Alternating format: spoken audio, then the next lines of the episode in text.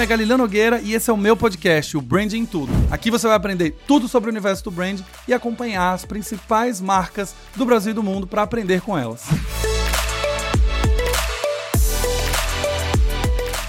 Olá, olá, olá, cidadãos da Galileia. Sejam muito bem-vindos a mais um Branding Tudo podcast. Aquele podcast que você aprende a construir marca e sai fazendo marca doidado. Você vai aprendendo a fazer marca e quer fazer um monte de marca. Se você chegou aqui através do link de um amigo, seja muito bem-vindo. Meu nome é Galileu Nogueira. Eu tenho mais de 14 anos de experiência ajudando a construir marcas muito queridas nesse Brasil. Algar, Live Up, Pets, Cora, AP11 e tantas outras marcas. E a ideia desse podcast é justamente te inspirar contando os meus erros, os meus acertos, assim como dos meus convidados também, para que a gente saia daqui e aprenda muita coisa, a gente saia daqui construindo marcas mais fortes, mais humanas e mais responsáveis. Se você gosta de assistir esse conteúdo, se você gosta de ver um podcast, saiba que a gente está no YouTube, youtube.com barra Nogueira, lá você consegue me ver. Tem gente que gosta de jogar na televisão, ficar assistindo, colocar o caderno de lado e fazer anotação, saiba que você tem agora essa opção. Uma outra coisa é que a lista do BDP Introdução, meu curso para quem quer começar uma jornada em brand, já está está disponível. Acesse o link que está na descrição e já garanta a sua vaga e já comece a estudar. O curso é 100% online, certificado, você começa a estudar assim que você já paga e já vai começar a fazer a sua jornada em brand começar, beleza? O tema de hoje do episódio é muito legal. É um episódio que vocês já me pediam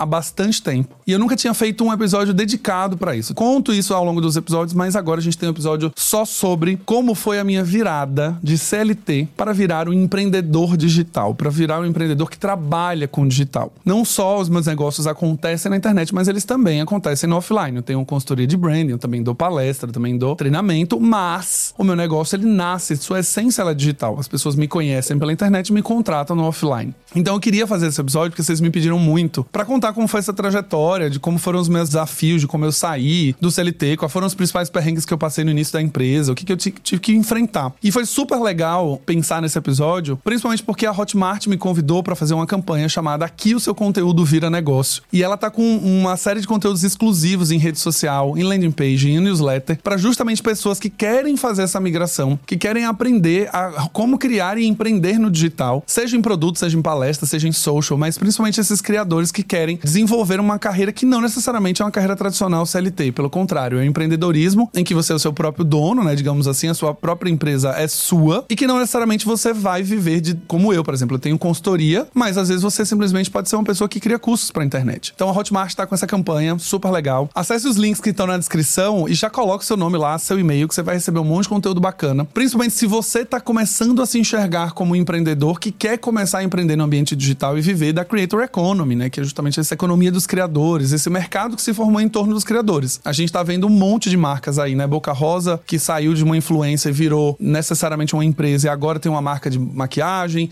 já tá fazendo colaboração com outras marcas de moda, de óculos, de roupa, de vestuário. A gente tem gente indo para as linhas de maquiagem, tem pessoas indo para evento, tem pessoas empreendendo em outros negócios, aproveitando a força digital. Então, aproveita, aprende com a Hotmart, porque eu vou contar um monte de coisa aqui que se na época eu tivesse lido mais sobre Creator Economy, talvez eu não passasse tanto perrengue, beleza? show.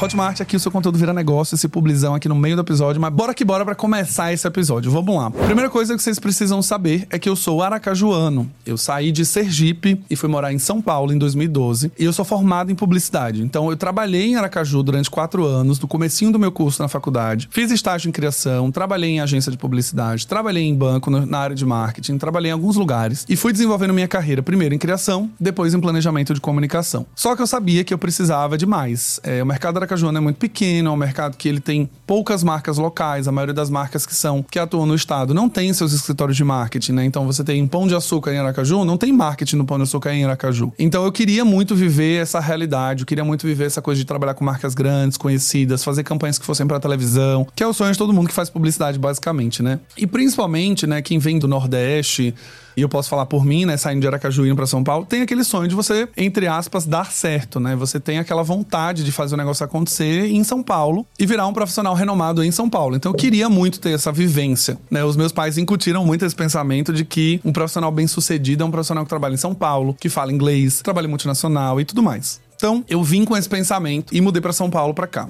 Vou resumir bastante a minha trajetória, né? Mas eu passei por cinco empresas, passei pela Integral Médica, depois fui para Philips, depois fui para Oracle, depois fui para 99 e depois fui para Me Poupe trabalhar com a Natália Arcuri. Todas essas empresas eu fui desenvolvendo uma carreira tradicional. Comecei como analista de rede social pleno, fui evoluindo, virei coordenador de marketing lá na Integral Médica mesmo. Fui chamado para ser coordenador de marketing e produto na Philips, trabalhei lá um tempinho, depois fui chamado para ser gerente de marketing e conteúdo na Oracle. Depois fui chamado para ser gerente sênior de branding na 99 e depois fui chamado para ser diretor de branding na Me Poupe. Então a trajetória da carreira, ela é bem linear, você vai vendo. Ela começa como analista, depois coordenador, depois gerente, depois diretor. E eu construí ao longo de 10 anos, basicamente. Então, eu sempre amei esse lado CLTzão da coisa, que eu gostava de ser promovido, eu gostava de trabalhar para ganhar meta, para bater meta, eu gostava de ganhar prêmio com as marcas. Eu gostava de fazer as marcas crescerem e ver o investimento chegando. E a gente começar a ter um relacionamento mais próximo com o Google, com o Facebook na época, que agora é Meta. A gente começar a escrever case, a gente começar a fazer campanhas de impacto. Sempre gostei dessa história da carreira mesmo.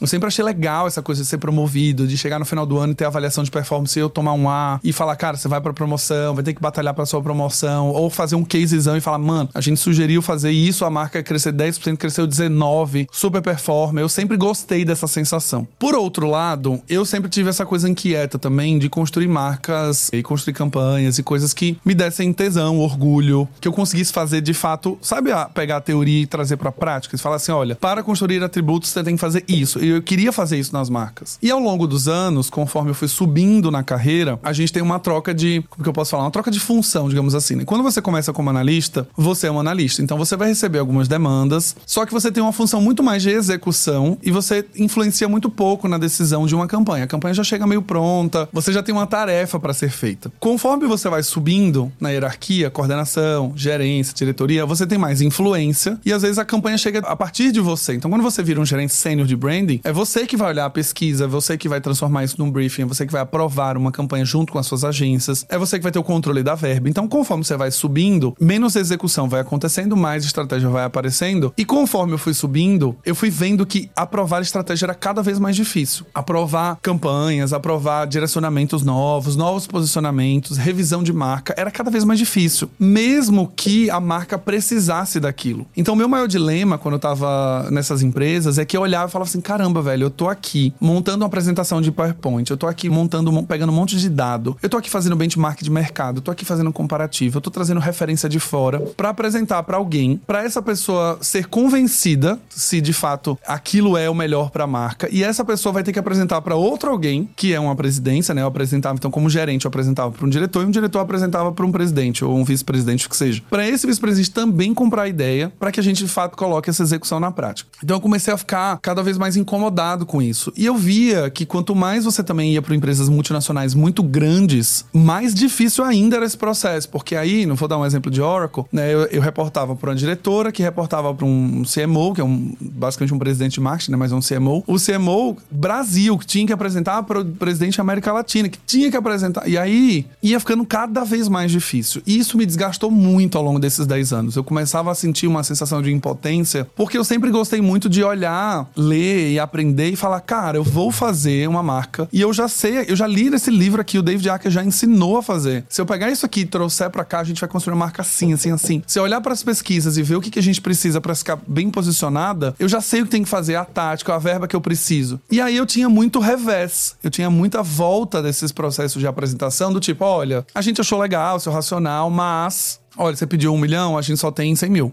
Olha, aquela campanha lá, não sei se eu gostei do roxo, não sei se a gente poderia. E se a gente trocar? Ah, eu queria ver uma outra opção. E isso começou a me desgastar. Sendo bem honesto, começou a me desgastar principalmente porque as pessoas, algumas vezes que eu reportava, ou seja, as pessoas que eram os meus chefes ou os presidentes dessas empresas, eles não sabiam lufas do que eu tava fazendo. Sabiam lufas de branding, não sabiam nada sobre construção de marca. Eu já trabalhei com CMOs que chegaram, né, assumiram a posição e sentaram com a equipe e falaram: "Eu não sei nada de marketing, me ajudem". E a pessoa era Chief Marketing Officer. Então pensa você que tem tesão pelo que faz, estuda, vai para fora, gasta dinheiro com educação, faz um MBA, faz uma especialização na Califórnia, volta e você reporta para alguém que não sabe nada. E aí eu não vou entrar no mérito como ele chegou nessa posição, porque aí é mercado corporativo, quem trabalha sabe. Mas quando eu reportava para essa pessoa, me dava um desânimo, assim, eu ficava, cara, como que eu tô reportando pra uma pessoa que não entende nada? O não entender nada não é um problema. Porque uma pessoa que não entende nada está interessada em aprender, ela confia no seu trabalho, o que é um belíssimo. Uma pessoa que não entende nada e ela, de fato, acha que entende, ela não te dá ouvido, ela questiona suas coisas, ela fala como tem que ser feito, mesmo você sabendo que ela não tem bagagem nenhuma, aí é que deixa você desanimado. Então isso já vinha acontecendo na minha carreira, eu já vinha desanimando, desanimando, desanimando, desanimando, e eu fui fazendo o um movimento inverso. Então quando eu cheguei na maior empresa que eu trabalhei, que foi a Oracle, eu falei, cara, eu vou para uma empresa menor. Eu quero agora estar tá direto pro presidente, eu quero eliminar todas as etapas, eu quero ser um diretor que reporta pro CEO, fim. Porque aí agora só tem uma pessoa para aprovar. Vai ser tão difícil quanto, mas eu só tenho uma pessoa. E a estratégia vem na minha cabeça, é, a maneira como eu quero criar e conduzir meu time é minha, a maneira como eu lidero vai ser implementada do meu jeito, trazendo de fato teoria, prática, etc. Mas eu agora não tenho mais que fazer política com nada. Eu preciso simplesmente reportar para uma presidente, uma fundadora, etc. Que foi quando eu trabalhei na Me Poupe. Eu reportava direto para Natália Arcuri. E a Natália Arcuri, quando me contratou, ela simplesmente falou assim: Eu não sei nada e faz, eu confio em você. E eu trabalhei oito meses lá e assim, fiz e aprontei o que eu queria fazer. Isso é um fato, assim. Eu, tipo, ela me deu carta branca total. Óbvio que ela, como fundadora e como porta-voz da imagem de marca, ela questionava bastante coisa. Não sei se isso aqui era o ideal para mim, não é uma forma como eu faria, isso aqui não é uma maneira que imprime a minha maneira de construir conteúdo, mas me mostra outras opções. E aí eu mostrava outras opções. Ela não tinha a postura de falar, não acredito, isso é mal feito, não dá para fazer, não reprova, desde que eu faço, etc. Então, essa coisa de reportar para alguém, etc. Mas ainda, ainda assim, eu achei que indo para uma empresa menor e reportando direto para uma diretoria, eu faria um trabalho muito mais tranquilo. E não, porque agora, além do reportar para fundadora, CEO e porta-voz e imagem da marca, eu tinha aqui agora um desafio enorme de construir, construir uma marca que é a cara de alguém. Então foi ainda mais desafiador. E agora eu tinha um time enorme embaixo de mim, também para gerenciar e também para criar as políticas de uma empresa que estava sendo fundada. A Me Poupe, como empresa, ela tinha 15 funcionários quando entrei em 2000 e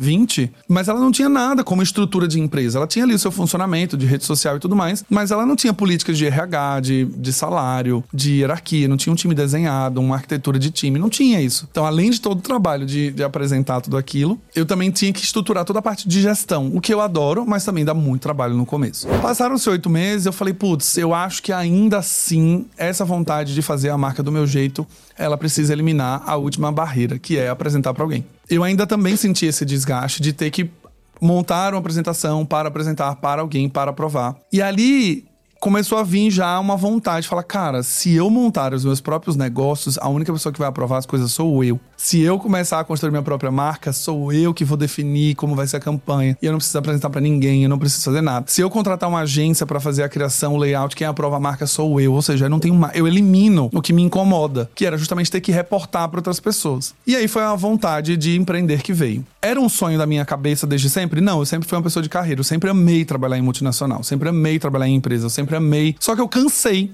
esse foi o ponto. Eu cansei da dinâmica de trabalho. E principalmente na pandemia, eu vi muitos amigos tendo burnout, eu vi muitos amigos se afastando da empresa, vi muitos amigos sendo desligados, muitos amigos desgastados, é, insatisfeitos, infelizes com o seu trabalho. E eu olhei para aquilo e falei, cara, não, eu não quero ser essa pessoa. E se eu já tô apresentando esses sinais de desgaste, se eu já tenho uma vontade ali de ter o meu próprio negócio, não quero mais apresentar para ninguém nada, eu quero agora fazer o negócio funcionar do meu jeito, então eu vou fazer a minha própria marca. E aí começa a virada. O ponto da virada é que vem um milhão milhão de outras coisas, emocionais principalmente, sobre construir a sua própria marca. Síndrome do impostor no começo. Será que eu vou conseguir criar minha própria marca? Eu ajudei a criar a 99, ajudei a criar a Oracle, mas são marcas que já estavam lá, estabelecidas, com seus guides, com suas coisas. Eu só fiz alguns ajustes, eu criei algumas campanhas. A Me Poupe foi uma marca que eu peguei do zero, mas ainda assim era uma marca que já existia quando eu entrei. E veio uma síndrome do impostor no começo, tipo, será que eu consigo fundar uma marca do zero? Assim, eu nunca fiz uma marca do zero, eu trabalhei com marcas que já existem, será? Segunda coisa, cara, e se não der certo, como que vai ser? Dinheiro para pagar as contas. E se no final do mês não cair nada, né? Então como que eu vou viver disso? E se eu realmente apostar em construir um negócio e no final não vingar, não virar, as pessoas não comprarem o que eu tô querendo vender? E isso tinha a questão financeira, que eu não sabia se exatamente ia virar o negócio. E a outra questão era que produto eu vou vender? Eu quero ser consultor autônomo, eu quero ter uma agência de publicidade, eu quero ser consultor de branding, eu quero ser consultor de branding com uma equipe, eu não quero ter equipe. Vieram milhões de desafios. E no digital, né, quando ainda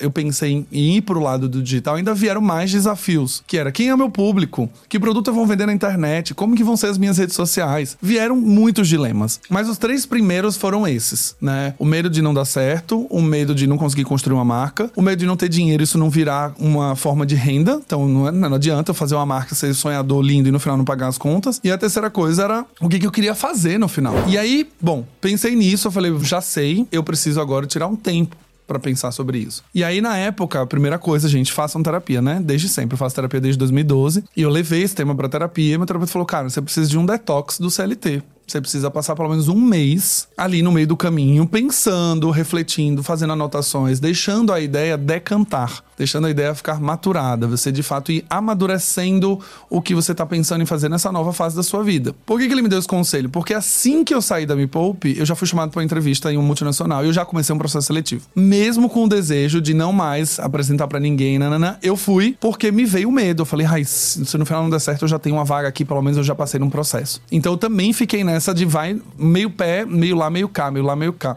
Eu lembro que me chamaram para três vagas. E aí eu fiz os processos, falei, não, vou fazendo enquanto eu penso. Primeiro erro. Cara, você divide a sua energia e sua ansiedade, a sua atenção sobre o que vai ser do futuro. Porque você abre milhões de possibilidades. Mas se eu passar nessa daqui? Não, mas se eu passar nessa, será que eu consigo tocar em paralelo o meu negócio? Mas essa vaga é uma vaga de diretoria, vai consumir meu tempo. Então eu acho que vou ter que dar um pause no meu negócio. Mas eu queria começar a construir a marca. Mas se eu chegar lá e ter que reportar pro presidente, e se o presidente for mala? E, e aí você começa, a sua energia, ela fica completamente exaurida porque você fica meio lá, meio cá, você, você simplesmente não foca naquilo que você precisa. Para quem já leu Essencialismo, que é um livro que eu já recomendei muito, né, a falta de determinação desse lugar que você quer ir e a eliminação das outras coisas que não contribuem para o seu propósito faz com que você perca tempo e energia. Então eu me senti assim no começo. E aí meu terapeuta falou: olha, sai, não faz mais entrevista nenhuma, zero, zero. Tipo, a pessoa falou: ah, tem uma vaga, pensei em você. Não tenho interesse por agora, te aviso em janeiro. Isso era mais ou menos setembro, outubro. E aí eu,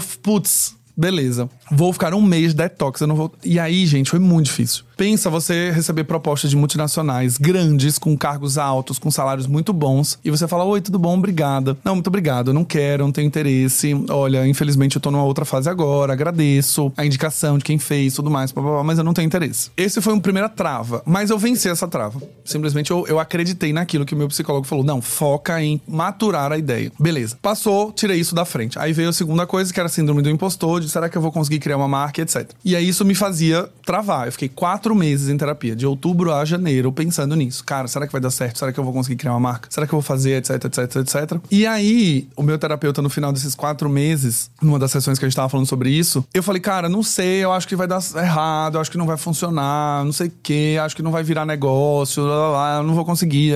Ele virou para mim então falou assim: então tá bom, Galileu, ótimo, você já tá com a ideia formatada, tudo bem, siga então fazendo, volte a fazer a entrevista do jeito que você estava definido e fique durma aí sonhando com a fantasia de como seria se você tivesse criado uma marca. Tchau, boa consulta, beijos. Cara, quando ele me falou isso, eu fiquei tão possesso de raiva, assim, do tipo, ele falou, é, sonhe com a possibilidade, fique aí na ilusão de como teria sido, sabe? Ele, ele não lembra exatamente como foi a construção frasal, mas ela tinha uma coisa muito nessa, assim, ah, fique com esse devaneio de como teria sido sua vida, né? Fique pensando... Não. Ah, lembrei, lembrei da frase. Ele falou assim, então tá bom, volte a fazer a entrevista e fique aí fantasiando de como teria sido a sua vida se você tivesse feito seu próprio negócio. Gente, e aí eu fiquei possesso, eu fiquei, nossa, ele falou que eu fiquei fantasiando fantasiando. Gente, quem é ele para dizer que eu tô fantasiando? Etc. E eu fiquei tão revoltado, tão revoltado, tão revoltado. E eu falei assim: quer saber? Eu não posso ficar fantasiando. E aí, a frase dele, e o objetivo dele como terapeuta foi concluído com sucesso, que era me provocar né, provocar reflexão mais profunda. Ele foi lá e pegou e tensionou mesmo a minha crença que estava ali o tempo inteiro formatada para desbloquear o que ele sempre viu. Ele falava para mim nas sessões, ele falava: "Cara, como que você passou 10 anos construindo marcas de outras pessoas, às vezes com muito dinheiro, com pouco dinheiro, começando do zero, não começando do zero, e você fez essas marcas acontecerem e você não vai fazer a sua marca acontecer com o domínio de ferramentas que você tem, com o background que você tem, a experiência que você tem, o conhecimento que você tem, estudo que você fez, MBA, especialização. Cara, se você não fizer a sua própria marca marca acontecer, tem alguma coisa muito errada. Então ele me desbloqueou né, nessa frase e na próxima sessão eu voltei sorridente. Falei, cara, vamos vambora, é isso, assim. Putz, o máximo que vai acontecer é a empresa não dar certo e eu voltar a fazer entrevista e voltar pro mercado CLT com uma cabeça um pouco mais tranquila agora de saber que eu tentei e agora preparado também para vivenciar talvez um ambiente diferente das empresas que eu procure. Então talvez eu não vá mais para multinacional, talvez eu vá para empresa menor, talvez eu queira ganhar minha graninha ali beijo, não quero também ficar ego e vaidade, talvez eu trabalhe em marca menor, enfim. E aí veio o terceiro ponto, que era o medo do negócio não dar dinheiro, né? Não, não rentabilizar. E aí vem uma lição aprendida na Me Poupe, graças a Deus ter passado por lá também, que era reserva de emergência. A gente aprende, é um conceito inicial básico que você precisa ter pelo menos seis meses do seu salário para que você, caso dê errado qualquer projeto da sua vida ou você tenha uma emergência, você consiga continuar vivendo a sua vida por seis meses. E a reserva de emergência é uma reserva que garante você ficar vivendo o seu padrão de vida. Não é uma reserva pra você pagar aluguel e comer e fim. É você ir pra academia, é você continuar com seu carro. É, a reserva de emergência é uma reserva para você manter o seu padrão de vida. E na época que eu tava na Me Poupe, eu entrei em março de 2020, foi início da pandemia. Então de março a outubro eu juntei muito dinheiro porque eu tinha um salário como diretor, balada não saía, roupa não precisava comprar, então eu economizei muito. De fato, eu pagava meu aluguel, comida, iFood e umas coisinhas para casa, né? De uma televisão melhor, uma decoração, alguma coisinha assim. Então eu juntei muito dinheiro e eu fiz uma reserva para ficar um ano vivendo a vida que eu tinha em São Paulo sem precisar trabalhar. Privilégios? Privilégios, isso é um fato. Hoje, se alguém tem um, né, uma, uma reserva de seis meses, já é um vitorioso. Mas eu tive o privilégio e a disciplina também de conseguir juntar dinheiro, de simplesmente pegar todo mês e falar: não, não vou comprar a brusinha que tá na promoção na pandemia, não vou comprar nada que tá 50% off só porque tá na pandemia e agora é uma excelente oportunidade de comprar roupa. Não, eu falei, depois eu compro. E juntei todo esse dinheiro. A parte financeira da minha vida sempre foi muito organizada em relação a isso. Eu sempre consegui pegar os meus salários e juntar uma grana e fazer uma reserva. Então, quando eu juntei a reserva que eu tinha da Me Poupe mais a reserva de de todos os outros empregos que eu passei em 10 anos aqui, eu tinha um, um suficiente para ficar um ano sem trabalhar. Uma coisa que é super importante também falando sobre isso. Como eu me mudei de Aracaju para São Paulo, existia um gatilho que era: se eu não der certo em São Paulo, vou ter que voltar para os meus pais em Aracaju. Então isso me fazia juntar muito dinheiro também, do tipo, cara, se eu perder o emprego, eu tenho que morar em São Paulo ainda para continuar trabalhando aqui. Voltar para Aracaju era um sinônimo de fracasso na minha cabeça. E hoje ressignificou completamente, não tem nada a ver com um sinônimo de fracasso. Às vezes é simplesmente uma decisão de vida, qualidade de vida, o que você quiser, estar próximo da sua família família. N motivos. Mas o fato era, eu tinha uma reserva para ficar um ano. Tendo essa reserva para ficar um ano, é muito, muito, muito, muito, muito, muito, muito, muito, muito, muito mais prazeroso e mais fácil, entre aspas, empreender. Porque você formata a empresa e a marca do seu jeito, e se no primeiro mês não cair dinheiro, beleza. Você ainda tem mais 11 meses para fazer o negócio acontecer. Você começa a se preocupar quando dá seis meses que não cai nada. Aí você fala, eita, acho que tem que mudar alguma coisa. Mas isso me deu um conforto de poder fazer a marca com calma, de poder fazer investimentos com calma, de poder olhar e estabelecendo a maneira como eu gostaria de trabalhar. Eu não aceitei todos os clientes no começo só porque eu precisava de dinheiro. Então no começo me chamaram para fazer régua de CRM para e-mail marketing, eu não quis. Me chamaram para fazer estratégia de social media para algumas marcas, eu não quis porque não era o meu core. Quando eu defini, eu falei, eu quero ser consultor de brand, ponto. Eu quero ser autoridade em brand, ponto. Não faço social media, não falo sobre design, não falo sobre CRM, não falo sobre e-mail, não falo sobre ABM, não falo nada de marketing a não ser branding. Nada. Só que quando você não tem essa reserva, você tem que aceitar qualquer coisa no começo porque você tem que fazer dinheiro. E isso ia me tirar o foco do que a marca deveria ser. Então, se eu queria ser reconhecido como autoridade em branding, queria construir uma marca, uma consultoria e um curso que era voltado em branding, eu não poderia gastar minha energia no começo fazendo estratégia de conteúdo para redes sociais. Eu não poderia gastar estratégia de CRM, e-mail marketing para uma multinacional que precisava de um freelancer de um mês para fazer uma régua de. Não é. Mas, de novo, pelo privilégio de ter juntado essa grana. Senão, eu teria que ter feito isso mesmo no começo para poder pagar as minhas contas. Então, eu, no começo, já foquei muito nisso. Falei, não, eu não vou fazer nada que não seja branding. Se me chamar para fazer uma estratégia de comunicação, tudo bem, porque tem envolvimento da marca. Lançamento de produto, tudo bem também. Mas tudo que não for, eu não vou fazer. Eu sei fazer estratégia de conteúdo social? Sei. Sei fazer estratégia de e-mail marketing? Sei, porque eu já trabalhei com isso em 10 anos. Principalmente na Oracle. Eu aprendi muito sobre CRM e inbound. Mas eu não queria mais fazer isso e eu não queria a minha empresa nem minha marca vinculada a isso. Beleza. Primeiro passo, então, foco. Tudo que não construir para branding eu vou cortar. A segunda coisa era a definição, então, do negócio. Quem é o meu público? Pessoas que têm uma marca, empreendedores, ou são funcionários de empresas que trabalham gerenciando marcas ou os famosos brand managers. Fiz algumas caixinhas de pergunta, perguntei para alguns seguidores que estavam junto comigo. Não, eu falo com quem gerencia marcas. Poucas pessoas que de fato constroem uma marca estão me seguindo hoje. Beleza, então meu nicho é ensinar para as pessoas que administram a marca como construir marcas fortes. Esse conteúdo ele abre os dois, tanto para empreendedor quanto para quem gerencia. O conteúdo que eu crio é independente, mas eu puxo mais um foco para quem está desenvolvendo carreira, para quem está numa empresa. Eu falo das dores, né? Falar sobre um chefe que não aprova, um chefe que não conhece sobre branding. Isso é a realidade de quem trabalha numa empresa. Por isso que meu conteúdo tem esse foco. Mas a essência técnica de branding serve para do, os dois públicos. Show. Esse foi o segundo desafio que eu enfrentei. Quem era o meu público? A terceira coisa é como de fato isso vai me trazer renda. A consultoria de branding, legal, eu consigo fazer um projeto de posicionamento de marca e ganhar uma, uma grana com isso. Mas como que eu atraio o cliente? Como que eu chego para apresentar a empresa e a consultoria? Tinha dois métodos. O primeiro era pastinha debaixo do braço, bater na porta dos meus amigos e pessoas que eu trabalhei e falar: Oi, tudo bem? Agora eu tenho uma consultoria, me dá uma chance você já trabalhou comigo, conhece meu trabalho e tudo mais, papapá. E aí você faz o primeiro cliente, monta um portfólio e fica mais fácil atrair cliente. E aí eu pensei, eu fiz, cara, eu preciso primeiro sentar e desenhar o que eu quero ser, o que eu quero ter.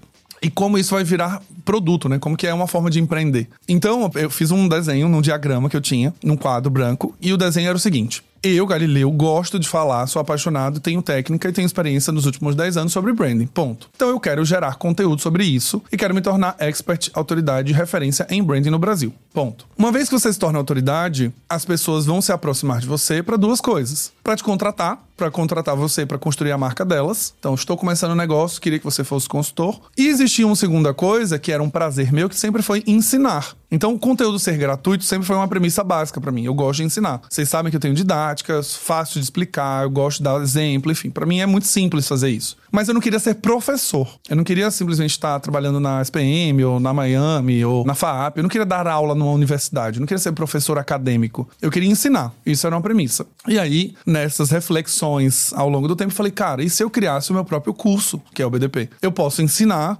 algo que eu vivi nos últimos 10 anos na carreira que eu vivi em São Paulo, nos últimos 12 anos, né, 11 anos, sei lá. E eu consegui ensinar para as pessoas o que eu vi. E existe um conteúdo muito valioso, porque eu construí marcas grandes, pequenas, nacionais, multinacionais, startups, marcas nacionais grandes, marcas nacionais pequenas. Então é um conteúdo muito único, muito meu, muito proprietário. Vamos fazer isso. Então a construção de autoridade, ela geraria lead para dois caminhos. Lead para consultoria, para aquelas pessoas que não estavam só satisfeitas em ouvir e aprender comigo, mas queriam que eu fizesse para elas a marca, a estratégia. E para pessoas que queriam aprender para fazer elas próprias, seja na empresa que ela trabalha ou seja para ela fazer a própria marca dela também. Então, esses foram os três principais desafios que eu enfrentei no começo do empreendedorismo. E depois foi como fazer isso virar a, girar a roda. O ponto que eu, que eu quero deixar para vocês aqui é, no começo, a empresa, né, eu comecei a faturar seis meses depois. Então, do primeiro ao sexto mês foi só criando conteúdo, marcando um café com amigos para falar que eu tava empreendendo agora, mostrando, falando, olha, eu saí, agora eu vou empreender, eu quero montar minha própria consultoria, se você souber de alguém que queira um freelancer, fazer uma estratégia de marca, consultoria. Eu fiz uma lista com todos os meus amigos, marquei café com todos eles para conversar sobre esse novo momento e tudo mais, papapá. E na minha cabeça eu já falei, vamos agora pensar no curso. Que curso é esse? Como ele tem que ser? E vamos agora então fazer a prática que eu sempre aprendi e sempre quis ensinar, que é como montar uma marca. Então, vamos olhar o que o mercado já tem, vamos olhar como que são as dores desses profissionais, o que eles gostariam de aprender, vamos ver preço, vamos ver como são as ofertas de produto, vamos ver as promessas de cada uma dessas marcas, dessas escolas, vamos ver o que é ensinado, vamos ver a qualidade desses produtos. Comprei os cursos, assisti e falei, bom, agora eu vou posicionar a minha marca, vou criar o BDP, e aí fui fazendo o processo inteiro. Então, a minha virada de chave ela veio, do ponto de vista de rendimento e faturamento, veio seis meses depois. Que foi o meu primeiro projeto de lançamento de uma marca, que era um aplicativo, de um amigo, de um amigo. Ele era. Um amigo me ligou e falou: Cara, você tá fazendo um free. Você faria um freela pro amigo meu? Ele tá querendo uma, lançar uma marca, tá meio perdido. E eu falei para ele, foi muito engraçado. Ele me ligou no dia que eu saí da empresa, da Me. Cara, você tá fazendo um freela? Eu falei, não só tô fazendo freela, como agora é a minha atividade principal. Então, se você tiver mais amigos que queiram fazer marca, me chama, porque agora eu não trabalho mais pro CLT. Não trabalho mais para ninguém, eu trabalho diretamente para mim. Então eu fiquei seis meses para entrar a primeira graninha. E a primeira graninha que entrou era 5 mil reais. Essa graninha pagava as contas, pagava o essencialíssimo em São Paulo, assim, tipo aluguel e condomínio, basicamente. Mas como eu tinha reserva, todo mês eu tirava um pouquinho e ia complementando e pagando as minhas coisas também. Academia, celular, cartão de crédito, tudo mais. Então, gente, tudo isso que eu tô falando para vocês aqui é um grande resumo, mas teve, tiveram muitos perrengues ao longo do caminho. A síndrome do impostor, ela perdura durante muito tempo. Você fica pensando mesmo se de fato vai dar certo, se vai virar. Demorou seis meses, então você tem que ficar enfrentando os seus demônios o tempo inteiro de, ó, oh, já tem quatro meses, a sua reserva de um ano já, já gastou seis meses. Nossa, será que vai dar bom? Será que não vai? Será que na hora de voltar a fazer entrevista? Será que... E isso vai, vai te consumindo indo. E você tem que ter uma mente de ferro mesmo para falar, não, calma, tá acontecendo. Quando você olha pra rede social, mesma coisa. Você tá, eu criava conteúdo para 3 mil seguidores, que eram amigos e conhecidos que eu fiz ao longo da minha vida em São Paulo, ao longo desses 10 anos em São Paulo, né? Mas assim, eu falo, cara, será que o povo vai gostar? Será que não? Será que não vai ficar uma coisa meio blogueiro, né? Será que as pessoas vão, não vão começar a parar de me seguir? Outra coisa, eu tô criando conteúdo para 3 mil seguidores. Cara, essa galera não é empreendedora na minha base, não tem ninguém que vai me contratar. Nossa, será que eu tenho que criar um Instagram? Aí você começa a. E aí o tempo inteiro eu volto pra essência e falo, calma seis meses, eu tô certo, a estratégia já foi desenhada, eu já fiz o benchmark, já vi como é o produto, já vi. E aí as coisas foram desenrolando, né? A trajetória ela foi seguindo. O ponto é, o BDP foi criado, a turma 1 e 2 foram online, porque era a pandemia. A turma 3, o curso já era gravado. E estamos agora na turma 10. Então, é um produto extremamente bem sucedido, uma marca extremamente bem construída, que tenho muito orgulho de ter feito parte do início, do zero, assim, tipo, de de fato olhar e falar, cara, o nome quem deu fui eu e a identidade visual com uma agência é, foi desenhada, o briefing quem mandou foi eu, a aprovação veio daqui, o ensaio de foto, o esquema de cores, as ilustrações. Depois teve um refresh da identidade depois de um tempo. Também fiz parte de todo o processo, toda a direção fotográfica, enfim. Então, isso me dá muito orgulho de ver na prática agora e falar, cara, aquele menino que tinha medo da marca não dar certo, ela já tá na turma 10. A última turma agora, a gente bateu 600 alunos formados pelo BDP. Então, assim, cara, animal. Tanto chegou a um ponto que eu falei, eu acho que nem quero mais consultoria.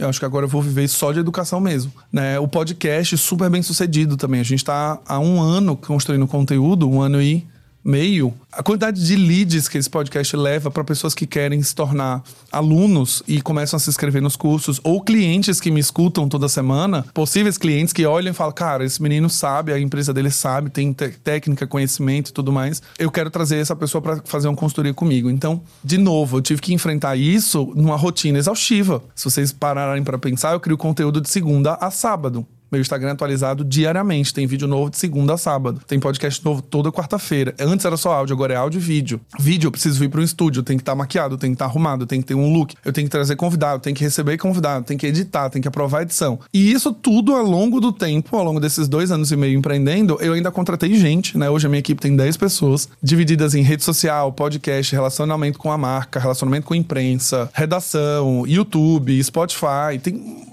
uma galera trabalhando para que isso fique de pé. E esses foram os desafios que eu enfrentei de uma maneira muito resumida nessa virada de chave. Eu espero que você tenha saído desse episódio bem inspirado a construir a sua própria marca, caso seja um desejo seu, e saber que as coisas não são flores e elas exigem bastante disciplina, dedicação, consistência e principalmente investimento, né? Toda vez que eu falo construir marca não é barato, não é mesmo, né? Eu tive que tirar dinheiro do começo do, do meu projeto para construir a marca que eu sempre quis ter. Então, o meu primeiro pensamento, quando eu comecei a criar conteúdo pro Instagram é, eu preciso de identidade visual coerente com o que eu quero construir. Essa identidade visual tem um ensaio fotográfico, eu preciso de um bom fotógrafo, eu preciso de um bom look, eu preciso estar com uma boa maquiagem. Quando eu fui gravar o BDP, eu falei, eu preciso gravar em estúdio, com qualidade Full HD 4K, eu preciso de um som de cinema. Eu preciso de um diretor de fotografia, eu preciso de um fotógrafo, eu preciso estar com um figurino muito legal. E nesse início, eu desembolsei pelo menos aí 45 a 50 mil reais pra construir a marca que ela é hoje. Mas pensa no começo, você empreendendo, ter que tirar 25 mil pra pagar a produção do curso, pagar 5 mil de ensaio de foto, pagar 3 mil pra identidade visual, e você ainda nem tá gerando dinheiro, ainda nem veio dinheiro. Mas eu sou a prova viva do que eu ensino, de fato, e eu fico muito orgulhoso disso isso, que eu sempre falo em todo episódio, que é para você ser premium, você precisa investir em construir premium para depois você receber como premium. Eu comecei a faturar seis meses depois com a empresa aberta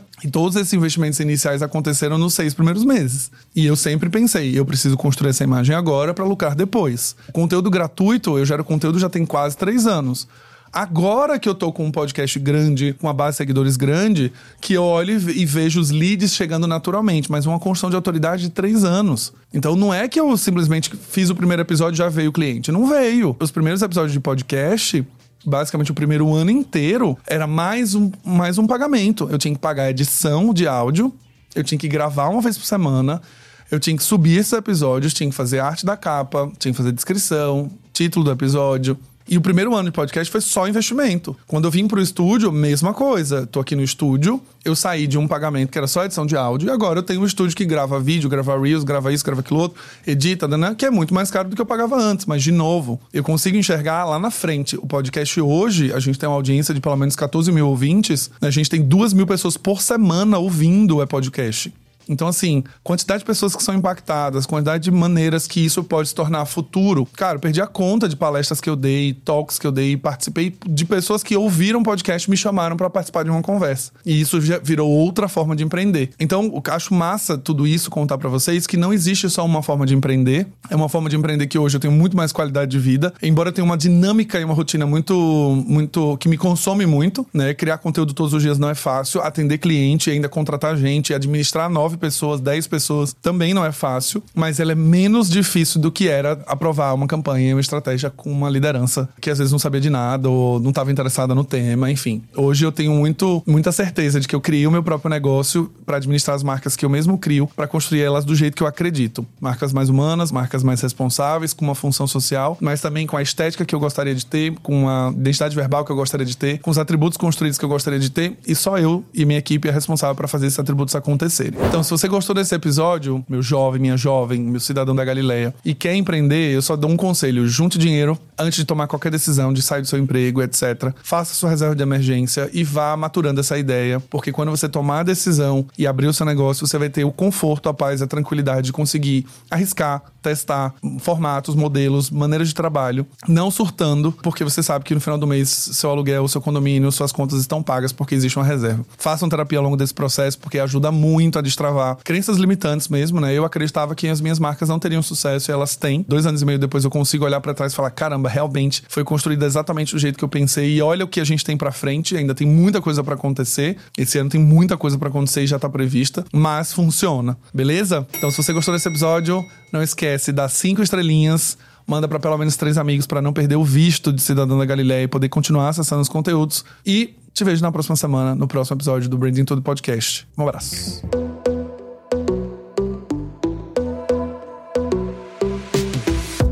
E esse foi mais um episódio do Branding Tudo, o seu podcast de branding. Não esqueça de me seguir nas redes sociais, arroba Galileu Nogueira, para ficar por dentro de tudo que acontece no mundo do branding.